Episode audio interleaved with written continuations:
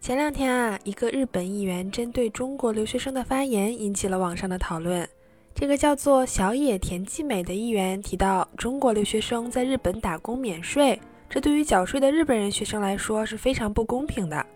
这个新闻被爆出来之后，好多留学生，包括我，才后知后觉的反应过来，哦，原来我是不用交税的呀。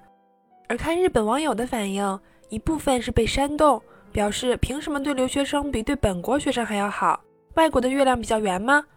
另外，也有一部分网友相对冷静、理智的分析，为啥日本把留学生当成宝？嗨，大家好，这里是旅日，我是 Tina。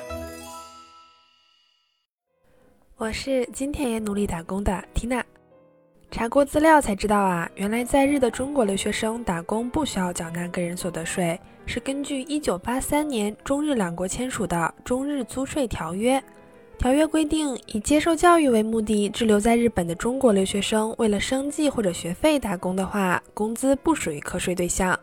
这个条约本着互惠互利的原则，也同样适用于来到中国留学的日本人。但是因为来到中国的日本留学生本来人数就比较少，大多数又是公派或者由日本方提供奖学金之类资助的交换留学生，打工的就更少了，所以享受不到这个福利，很多人就觉得不公平。再一个是近年来到日本留学的中国留学生的整体经济水平发生了很大的改善。听一些来到日本比较早的前辈说，当年大家真的很辛苦，不少孩子家里只能提供学费，生活费全要靠自己赚，甚至有的来之前家长只准备了一年的花销，剩下几年全要靠自己，读不起就只能回国。虽然这样的学生到现在也还有，但是总的来看少了很多。甚至由于疫情，这两年很多学生纯靠家里汇款生活，有的即使打工也是凭兴趣挣点零花钱，买个游戏或者出去旅个游。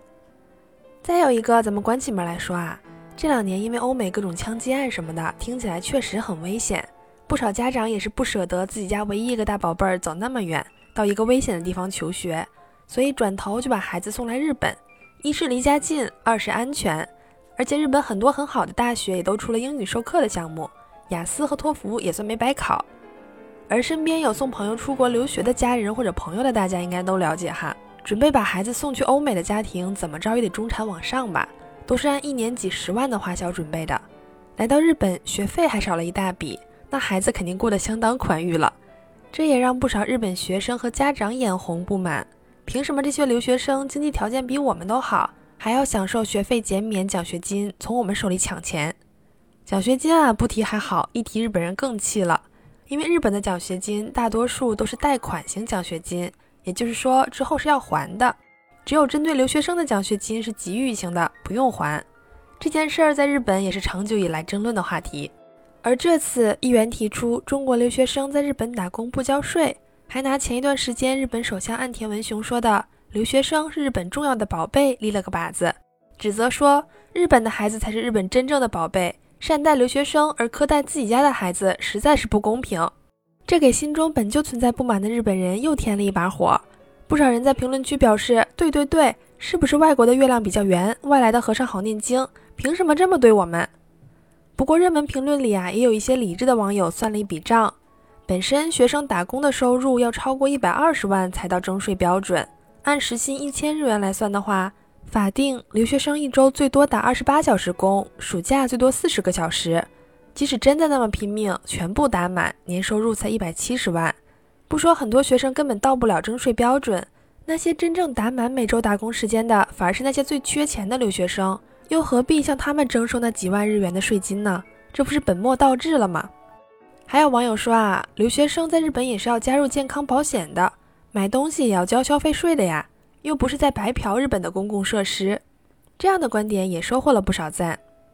最后咱们说说啊，为什么日本哪怕看似委屈本国的学生，也要招揽留学生？道理非常简单，咱们之前已经聊过很多次了，就是因为人口老龄化，缺人啊，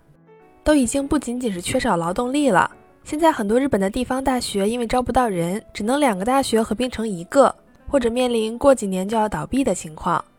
而引进留学生，看似大学这几年给他们减免学费、发奖学金，但实际上这是培养培养马上就能上岗的现成劳动力呀，而且质量还不低，起码会两门语言呢。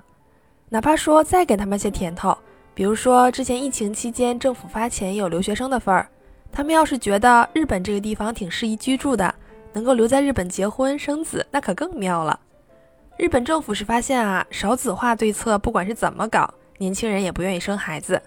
要想国家正常运转，不像之前马斯克预测的那样百年之后灭绝，就只能靠引进外来人口了。就是不知道政府的这番良苦用心，日本国民能不能理解了？好的，感谢收听《旅日东京日记》，我是缇娜。